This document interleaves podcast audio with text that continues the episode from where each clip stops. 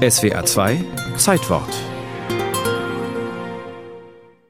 Es ist ein schwerer Angang. Als Eberhardine Christiane Lotter am Abend ihre drei Kinder zu Bett bringt, hätte sie beinahe ihre gesamten Pläne über Bord geschmissen.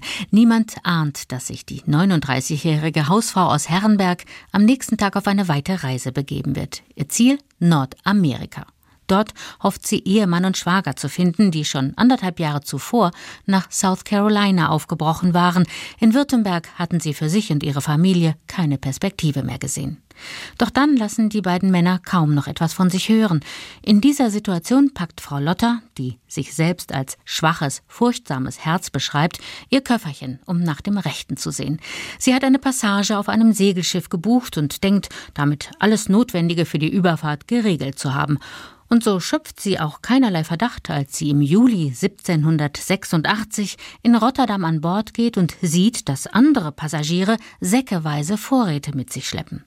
Die Historikerin Katharina Bayer-Größlein, die zusammen mit einem Kollegen vom Stuttgarter Stadtarchiv den Reisebericht der Frau Lotter herausgegeben hat, meint dazu, ich hatte immer so ein bisschen den Eindruck, dass das vielleicht auch ihr Glück war, dass ich es nicht wusste. Ich denke, wenn sie vorher gewusst hätte, dass es mit dem Essen zum Beispiel so schwierig wird und dass man sich lieber was mitbringen sollte und sie aber die Mittel nicht mehr gehabt hätte, sich da noch einzudecken, wer weiß, vielleicht wäre sie dann in Rotterdam wieder umgekehrt. Für die Württembergerin werden es harte drei Monate, ehe sie am 31. Oktober 1786 in Philadelphia ankommt. Denn die Verpflegung besteht wahlweise aus schwarzem Zwieback oder Erbsen ohne Fett, aber dafür mit reichlich Würmern. Und es kommt noch schlimmer. In ihrem Reisetagebuch erzählt sie von Stürmen und Krankheiten wie Skorbut. Immer wieder brechen unter den Seefahrern heftige Rangeleien aus, sogar Piraten kreuzen ihren Weg.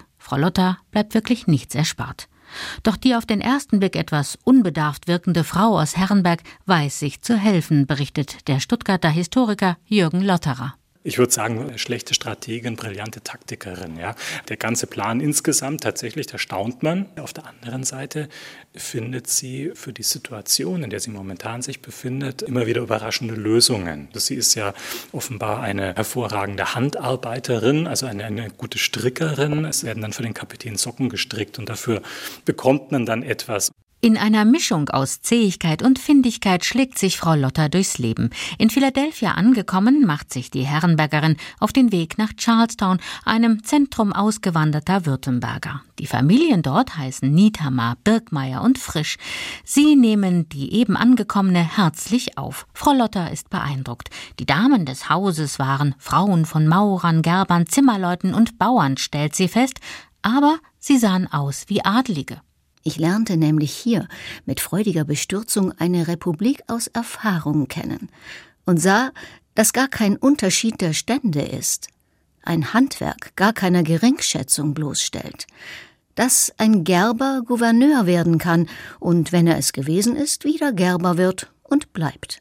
Zum Happy End führt die strapaziöse Reise allerdings nicht. Als Frau Lotter endlich ihrem Ehemann gegenübersteht, können sich die beiden nicht mehr auf eine gemeinsame Zukunft verständigen. Und so kehrt sie schließlich als alleinerziehende Frau nach Herrenberg zurück, muss sich und die drei Kinder selbst über die Runden bringen.